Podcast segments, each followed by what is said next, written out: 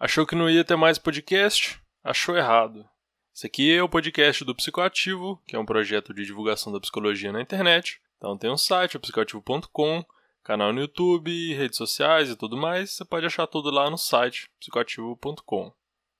Texto que eu vou tratar, na verdade, uma parte dele, é, se chama A Epidemia de Doença Mental, por Márcia Angel, na revista Piauí. Então pode baixar aí para se quiser ler, interessante pra caramba, se quiser acompanhar. É sobre basicamente argumentos contra o uso de remédios antidepressivos, antipsicóticos. É uma, digamos, uma coisa bem antipsiquiatria. Só que aconteceu o seguinte: é, para esse texto, para discutir os argumentos desse texto, que são de três profissionais, que é um psiquiatra, um psicólogo e um jornalista, a sala da disciplina psicopatologia que eu estou fazendo foi dividida em grupos e cada um cada grupo iria apresentar um argumento e outro grupo ia tentar contra-argumentar procurando artigos científicos e tal sobre isso. A parte que meu grupo ficou é a que se refere ao Robert Whittaker, ou Whittaker, sei lá, que é um jornalista famoso pra caramba. Ele tem um livro chamado. É, esqueci o nome, mas tá aí no texto. Tem a ver com doença mental, alguma coisa assim anatomia, é algo assim. E mais especificamente, a parte que eu falei sobre tem a ver com um vídeo que eu publiquei recentemente lá no canal de vídeos, o canal principal, Psicoativo TV, que é sobre desequilíbrio químico como causa de transtornos mentais. Então eu vou pegar uma parte bem pequena desse texto e falar sobre ela e falar o que, que eu achei que seriam argumentos contra essa tese que o Itaker está defendendo. Na verdade, eu não tenho certeza da pronúncia dele. Eu vi um cara entrevistando ele chamando de Whitaker, mas pode ser Whitaker, sei lá. Eu vou deixar as coisas aí na descrição, se eu lembrar. Os links das coisas, dos artigos, do vídeo e tal. Se você quiser baixar, recomendo pra caramba. Mas vamos lá. Ponto que o Whitaker trata, primeiramente, que é o argumento que eu fui buscar contra-argumentar, é sobre a teoria de que a doença mental é provocada por um desequilíbrio químico no cérebro. E aí você pode focar bem a atenção nesse, provocada, nessa ideia de causa. E nenhum dos três autores desse texto, a epidemia de doença mental, concordam com essa ideia, acham ela furada. E foi um, o tema do vídeo também, que na verdade não tem nada a ver com esse texto, foi surpresa assim o texto tratar de um assunto que eu tinha tratado já que eu falei de outros autores e outros estudos e tal.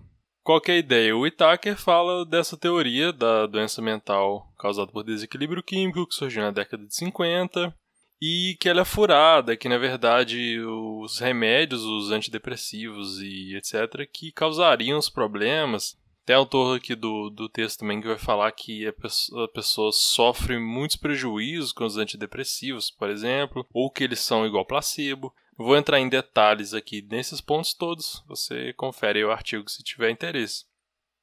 Sobre essa teoria do desequilíbrio químico, procurei mais a fundo para apresentar e tal. E realmente não tem muita coisa a favor dessa teoria. Era uma teoria um pouco antiga e ela é muito simplista. Muitos artigos dos que eu achei falam de publicidade e essa teoria do desequilíbrio químico. Então, o que eu tô aqui que eu tirei o argumento principal é exatamente isso. Vou deixar embaixo também uh, o artigo, o link. Se eu não conseguir colocar, se eu não lembrar, vocês me lembram, comentem aí que eu coloco. E aí, quer dizer, sobre essa teoria sobre o desequilíbrio químico ser a causa do transtorno mental, isso eu não achei nada que prove isso, que para ilustrar, imagine que você está passeando por um lindo bosque florido numa manhã ensolarada de primavera, todo alegre. De repente, algo lá dentro do seu cérebro, os neurotransmissores se desregulam e há um desequilíbrio químico e pá, você está com depressão. Entende? Essa ideia que algumas pessoas fazem, ela é muito simples e isso é um grande problema. A gente realmente quer que as coisas sejam simples para a gente entender, para a gente lidar com elas, mas elas não são assim. E o que, que aconteceu, pelo menos quando essa teoria surgiu? Por um tempo a indústria farmacêutica, que é muito atacada pelos caras aqui, e por muita gente, né? Mas. É, não vou entrar em detalhes, mas tem seus problemas. Então ela divulgou bastante a ideia de que você teria felicidade comprando uma pílula mágica. Então, ó, você tem um desequilíbrio químico, algumas coisas aí no seu cérebro não estão funcionando bem, mas toma aqui essa pílula, que ela vai equilibrar a química do seu cérebro e vai ficar tudo bem, você vai ficar feliz e tal. Houve esse discurso e, na verdade, até a psiquiatria, na segunda metade do século XX, ela teve investida nela uma certa esperança, uma certa expectativa de vamos curar os transtornos mentais, vamos, vamos resolver as coisas. Então vieram antidepressivos, antipsicóticos, mudaram muito a estrutura das coisas.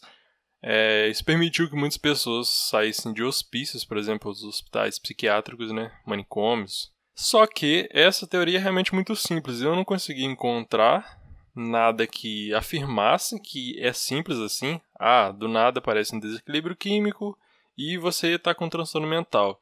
Inclusive, se vocês souberem de algum caso assim, podem comentar aí para a gente enriquecer a discussão. Coloca um link do artigo aí, o nome e tal. Mas enfim, a princípio, esse primeiro ponto é, não tem muito o que falar que ele está errado, nesse ponto específico, né? Mas, em um ponto do texto, então se você pegar o texto aí, tá, é o penúltimo parágrafo da página 4. E nas palavras do Whittaker, está escrito o seguinte: Antes do tratamento, os pacientes diagnosticados com depressão, esquizofrenia e outros transtornos psiquiátricos não sofrem nenhum desequilíbrio químico. No entanto, depois que uma pessoa passa a tomar medicação psiquiátrica, que perturba a mecânica normal de uma via neuronal, seu cérebro começa a funcionar anormalmente.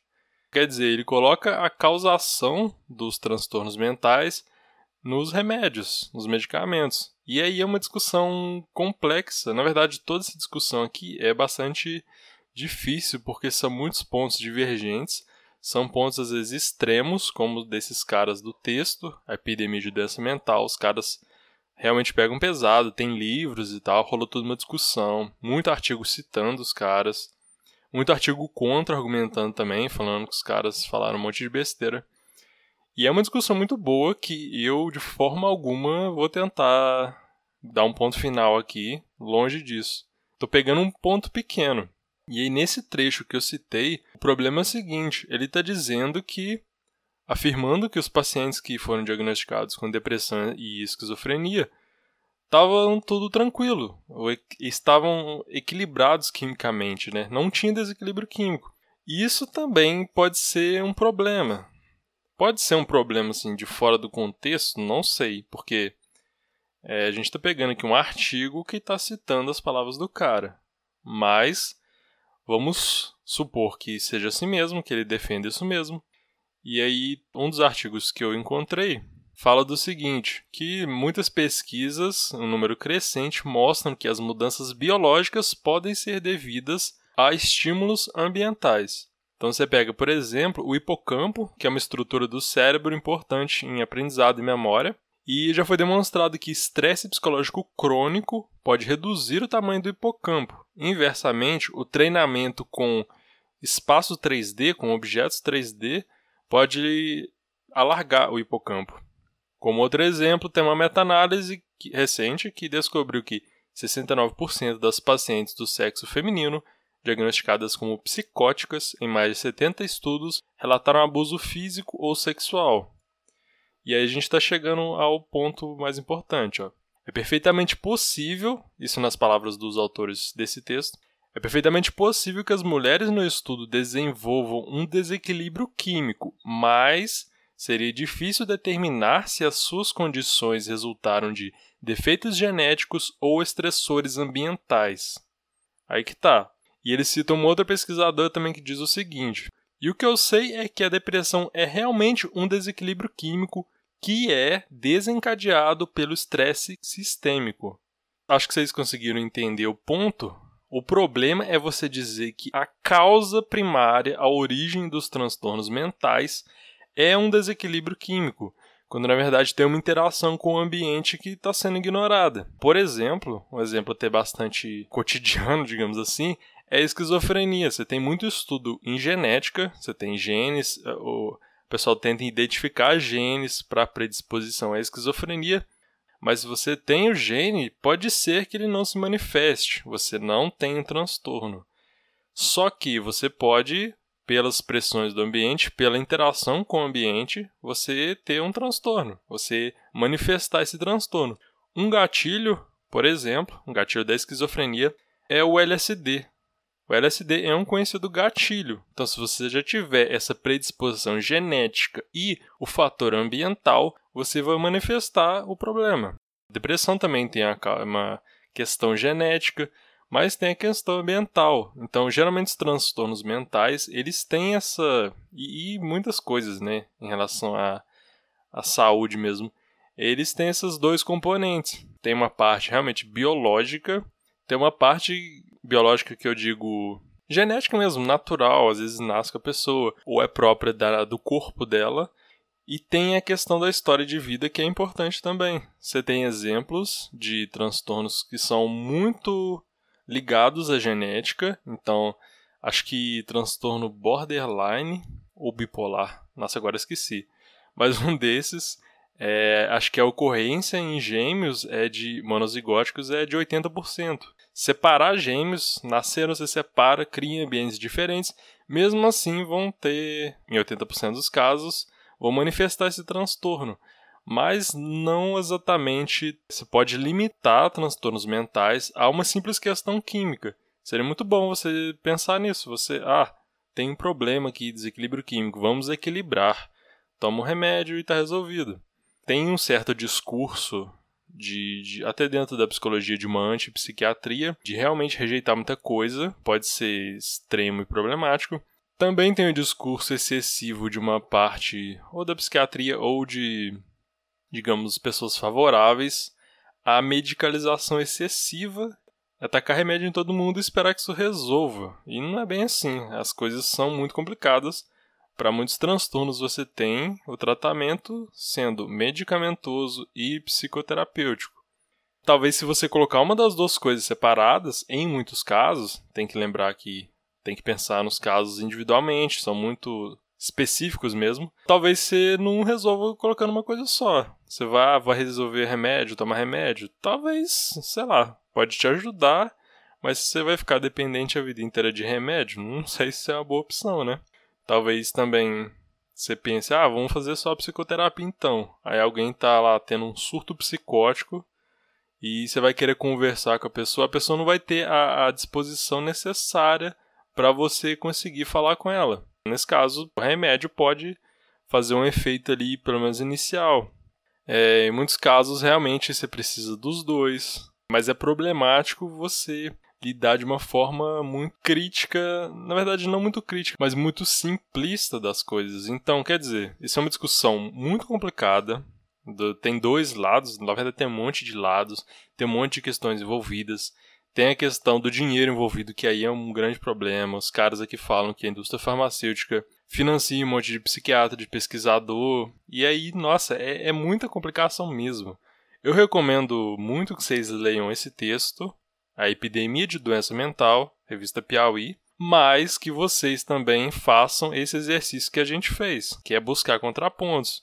Porque talvez para a galera da antipsiquiatria você lê esse texto e você fala, nossa, maravilha, então realmente é isso aí. É, remédio é uma merda, joga tudo fora, e psiquiatra comprado e não sei o que. E as coisas não são tão simples. Então desconfie. Quando as coisas parecem muito simples, é bom dar uma investigada mais a fundo. Geralmente são muito mais complicadas e o problema é que a gente não consegue chegar um bater o pé e falar é isso acabou. Por um lado, isso é bom porque a gente vai produzindo conhecimento e reformulando as coisas que a gente entende, tentando melhorar o nosso conhecimento e a forma como a gente lida com os problemas, com os transtornos mentais aqui, no caso, né? É isso então, é só uma discussãozinha rápida.